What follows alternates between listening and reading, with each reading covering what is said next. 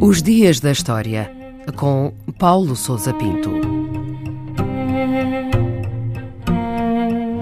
11 de outubro de 1865, o dia em que se desencadeou a chamada Revolta de Morant Bay, na Jamaica. Morant Bay é o nome de uma localidade da região oriental da ilha da Jamaica, a cerca de 40 km a leste da capital Kingston. Nesse dia, centenas de camponeses das plantações de cana-de-açúcar da região dirigiram-se à cidade e concentraram-se junto ao tribunal. A marcha era liderada por Paul Bogle, diácono da Igreja Batista local e ativista dos direitos da população negra que constituía a esmagadora maioria da mão de obra da Jamaica.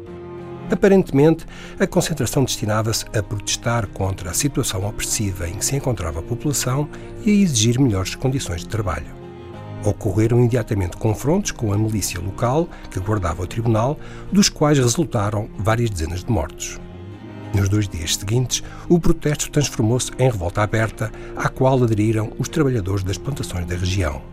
A repressão foi desencadeada de imediato quando o governador impôs a lei marcial e ordenou o esmagamento da revolta. Da matança indiscriminada que se seguiu, resultou a morte de mais de 400 pessoas e a prisão de várias centenas. E qual é a razão concreta que explica estes incidentes e esta mortandade? Os acontecimentos de outubro de 1865 ocorreram numa época de profunda crise económica e social na Jamaica. A esmagadora maioria da população da ilha era composta por antigos escravos, que haviam sido libertados em 1838 por força da aplicação das leis de abolição da escravatura em todo o Império Britânico. Eram agora trabalhadores assalariados nas plantações de cana-de-açúcar, mas a sua condição de extrema pobreza não melhorou com a abolição da escravatura.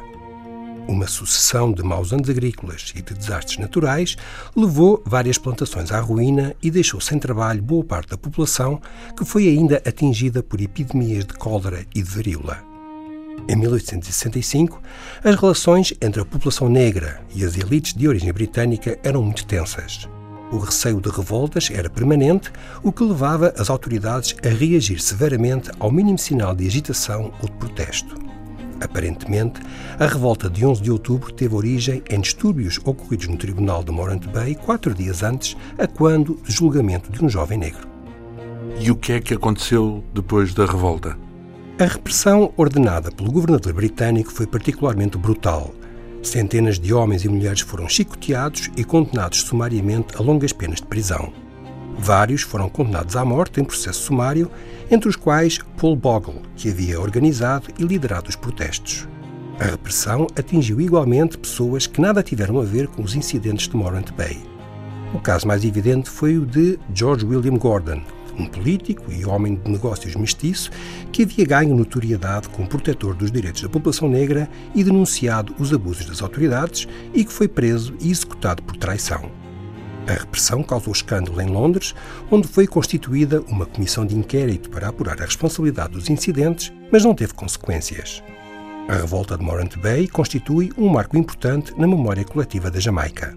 Paul Bogle foi elevado à categoria de herói nacional e o dia 15 de outubro é feriado nacional dedicado à memória das vítimas da repressão.